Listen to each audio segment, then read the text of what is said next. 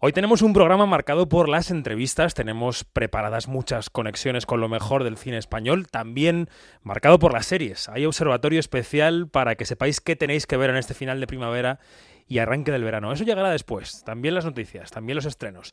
Antes vamos a llamar a África. Allí está el director Daniel Calparsoro, que esta semana estrena su nueva película en Netflix. Se llama Centauro.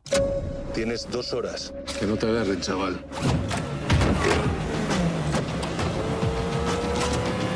Si se rompe el trato, yo voy a ver a tu piba y la reviento. ¡Más rápido, vamos! Te va a convertir en un campeón, Rafa. Su libertad depende de ti. ¿Eres tú o ella? Daniel Calparsoro, ¿qué tal? Buenos días. Buenos días, David. Martos, ¿qué tal estás aquí desde Lagos, Nigeria? Eso te iba a decir, digo, estás en Nigeria. Eh, yo sé por qué estás allí, pero cuéntanoslo tú, ¿qué haces allí? Pues mira, estamos aquí en Lagos, Nigeria, porque estamos terminando el rodaje de la serie Hasta el Cielo, eh, que es un poco la continuación de la película Hasta el Cielo, que estamos rodando para Netflix. Y, y bueno, terminamos ya esta semana, el, esta semana, como quien dice, entre hoy y mañana terminamos el rodaje. Qué bien. ¿Y cómo, y ya volvemos para casa. ¿Cómo ha ido eso? Luego te, te, preguntaremos cuando estrenes, pero ¿qué tal ha ido el rodaje? El rodaje ha ido muy bien, la verdad, ha sido intenso porque hemos viajado mucho. Arrancamos en París en febrero, luego estuvimos en Madrid, luego estuvimos en el Algarve, luego estuvimos en Lisboa, luego estuvimos en Galicia y luego nos hemos venido a Nigeria. O sea que ha sido movidito, pero muy bien, muy bien, muy contentos. Bueno, muy bien. Nos alegramos mucho. Nos centramos en Centauro, que es la película que estrenas esta semana en Netflix. Es la historia de un chaval, de Alex Moner, que en principio quiere ser piloto de motos, pero al que la vida se le tuerce un poco y acabará metiéndose en un mundo muy turbio para salvar a los que más quiere, ¿no? Eh, ¿Por qué te atrae tanto la velocidad, Dani? Porque en tus películas, en muchas de ellas, hay coches, hay carreras, hay motos, eh, pienso en Hasta el Cielo, pienso en combustión. ¿Qué tienen los motores para ti? Bueno, siempre me han gustado mucho las películas con, con persecuciones y con altas dosis de adrenalina, pero bueno, siempre con historias de personajes. ¿no? Uh -huh. Aquí en realidad lo que, lo que más me, me, me emociona ¿no? del proyecto desde que, desde que cayó en mis manos, porque fue un proyecto que, que, yo recibí, una oferta, digamos, que yo recibí, es que estaba en, la, en el corazón de la historia. ¿no? Digamos que la historia de Centauro es la historia de un chaval que descubre su pasión y que, y que apuesta por su pasión. ¿no? Esto es una cosa muy especial en la vida, es muy difícil que alguien pueda primero saber lo que realmente le apasiona y luego tener la, la capacidad de poder llevarlo a cabo y luego encima tomar la decisión de llevarlo a cabo. ¿no? Uh -huh. Es un poco sobre lo que va la película.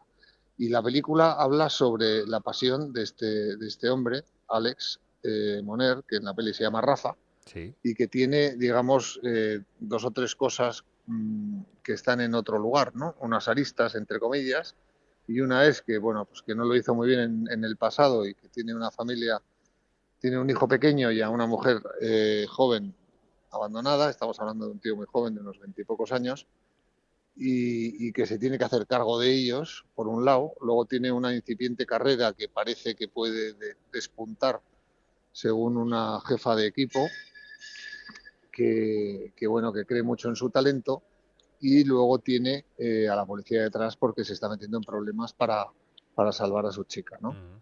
Entonces, eh, con, en ese triángulo de aristas, la pasión de, de, él por la velocidad y la determinación por, por, por, por, seguir a su pasión, pues es lo que hace que la película sea un poco una película liberadora, ¿no? Porque de alguna manera, aunque hay un trasfondo dramático, de alguna manera estás contando una historia que tiene un contenido que yo creo que es muy, muy potente, ¿no? Porque la vida es al final tan rápida, tan veloz, pasa tan rápido, no nos damos cuenta, todo cambia tan rápido, que es tan importante identificar como persona lo que te gusta y apostar por ello, que bueno, cuando alguien lo hace, pues es admirable. Y es un poco el caso de. Es un poco el caso, el caso de, de Rafa, ¿no? Eh, voy a dar una opinión, pero yo creo que Alex Moner es uno de los mejores actores de su generación. Me parece un chico brillante. Y aquí le das eh, un protagonista que no es el clásico macho alfa, a pesar de la historia, bueno, como tú estabas describiendo, ¿no? Es una persona con pasión por la velocidad, pero que tiene muchas aristas y muchos matices, un chico con sensibilidad, ¿no? Em, ¿Tienes la impresión de dirigirte en tu cine a un público bueno, eh, eh, los temas de, velocidad, de motor, suelen atraer más, aunque también sea un estereotipo al público masculino, pero yo creo que tú le hablas a un público masculino que quiere ir un poco más allá del estereotipo, ¿no? Eh, ¿Te ves reconocido en ese, en ese cine, Daniel? Sí, 100%. O sea, de hecho, la idea de, elegir a Alex Moner tiene una anécdota muy graciosa porque cuando yo le, le propuse el proyecto, él me decía, pero ¿por qué me has llamado a mí, Daniel? Si yo no me veo en este personaje y tal, yo no sé si voy a poder hacerlo no es el tipo de personaje que la gente se imagina que yo puedo hacer. Y le dije, claro que lo puedes hacer y lo puedes hacer maravillosamente porque eres un grandísimo actor, pero es que además es exactamente lo que yo quiero. Yo quiero ese contrapunto. No quiero un macho alfa eh, que ya lo ves entrar y dices, ya está, este personaje es así, sino quiero eh, un personaje tridimensional que tenga la determinación para seguir su sueño, que tenga la fortaleza para proteger a su familia, que tenga la fragilidad para que tú le acompañes en, toda la jornada, porque todos tenemos muchas caras, ¿no? Y quería un personaje muy tridimensional. Creo que él hace un, papel espectacular, creo que Begoña también hace Begoña Vargas, un papel, Begoña Vargas hace un papel fantástico. Creo que Carlos Bardén y Vitorino están, Edgar Vitorino están también muy muy bien. Y también creo que Patricia Vico como jefa de la escudería eh, acompaña de maravilla lo que es la, trama de esta historia no luego por otro lado está Dollar Selmouni que es un amigo de él y que eh, bueno creo que está fantástico. Es un, artista muy muy conocido por sus canciones y con el que yo he trabajado en Hasta el cielo que está también en la serie y que me hace una colaboración muy buena ¿no? entonces en general estamos intentando construir un universo donde el género no sea cine de género de acción y ya está, sino que tenga alma, que tenga, que te cuente una historia, que los personajes estén vivos. Y a pesar de ser una película donde la técnica y la velocidad son, son algo muy importante ¿no? visualmente, eh, lo que mueve la película son, son los sentimientos de los personajes. Mm, mm. Claro que en este caso esos sentimientos están directamente relacionados con la velocidad, porque la pasión de Rafa, interpretado por Alex, es, es la velocidad en sí misma. Con lo cual teníamos que retratar esa velocidad de una manera muy veraz y que el público pudiera vivir esa sensación de velocidad. Y en eso estamos también muy contentos. Los oyentes y las oyentes de Quinóticos saben que cada tantos meses eh, Daniel Carpasoro pasa por estos micrófonos.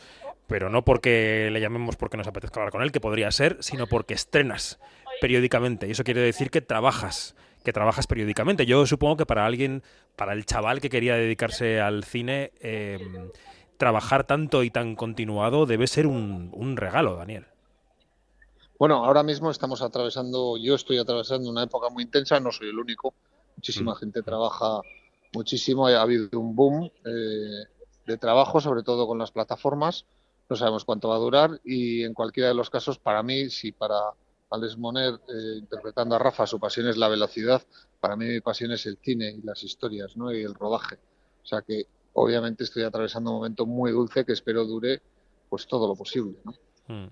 Como tú decías, Centauro, bueno, pues va a llegar a las eh, plataformas, va a llegar a Netflix eh, sin pasar por las salas de cine eh, tradicionales en un momento complicado eh, para esa exhibición tradicional.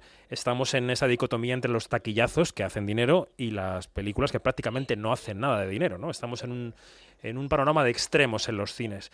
¿Tú cómo lees el panorama, Dani, que llevas tiempo ya en esto, ¿no? como para ver un poco por dónde van las cosas? ¿Hacia dónde crees que estamos yendo en la exhibición? Bueno, yo creo que al cine se le ha dado por muerto muchísimas veces, mm.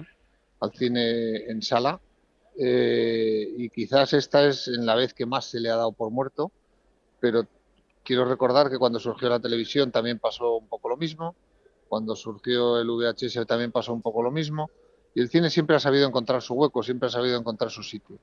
Quizás es más una cuestión de que la pandemia ha roto los hábitos, eh, es una cuestión generacional y es una cuestión que están surgiendo otras formas audiovisuales de expresión como los podcasts, como los vídeos en YouTube, como TikTok, mm. bueno, las redes sociales. Quiero decir, hay un sinfín de, de, nuevas, eh, ¿cómo te diría?, de nuevos lenguajes ¿no? dentro de esto. Entonces, por un lado, eso eh, siempre bueno, atrae muchísimo, muchísima atención, ¿no?